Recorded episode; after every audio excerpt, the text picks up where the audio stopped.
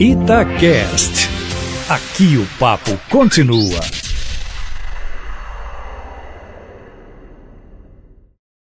Olha, o mais empedernido candidato a uma possível greve nas forças de segurança do Estado acredita na possibilidade de uma paralisação de três dias no dia 7 de outubro, como prometem alguns dos mais exaltados e supostos líderes do movimento.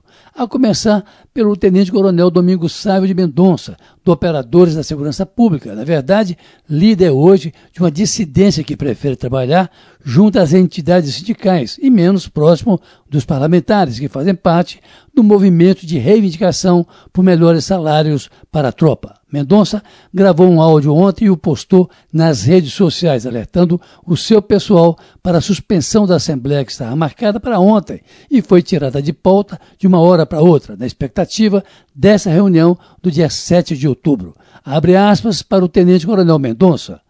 Sem chance para paralisação. Fecha aspas.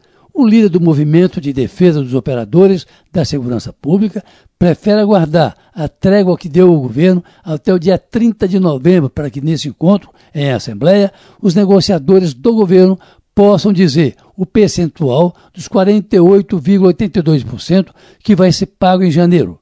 Os servidores da segurança pública, como se sabe, recusaram a promessa do governo de começar a pagar essa defasagem em setembro do próximo ano.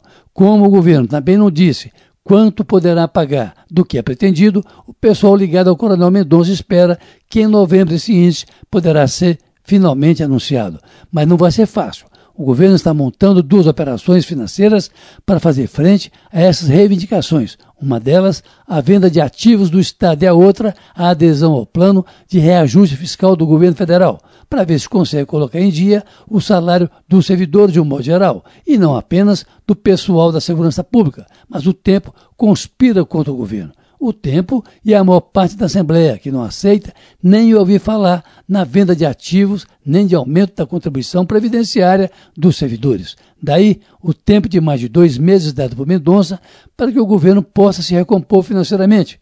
Daí também a expectativa de que na reunião do dia 30 de novembro o governo possa dizer quantos por cento dos 48,82 pleiteados poderão ser pagos. 10%, 20%, sem isso, segundo Mendonça, não há muito o que fazer, nem mesmo a ameaça de uma paralisação, que ele, no entanto, não descarta se o governo não arranjar dinheiro para pagar as perdas salariais dos últimos quatro anos. Para terminar, causou espanto ontem no Congresso a busca e apreensão levadas a efeito pela Polícia Federal no gabinete do líder do governo, o senador Fernando Bezerra.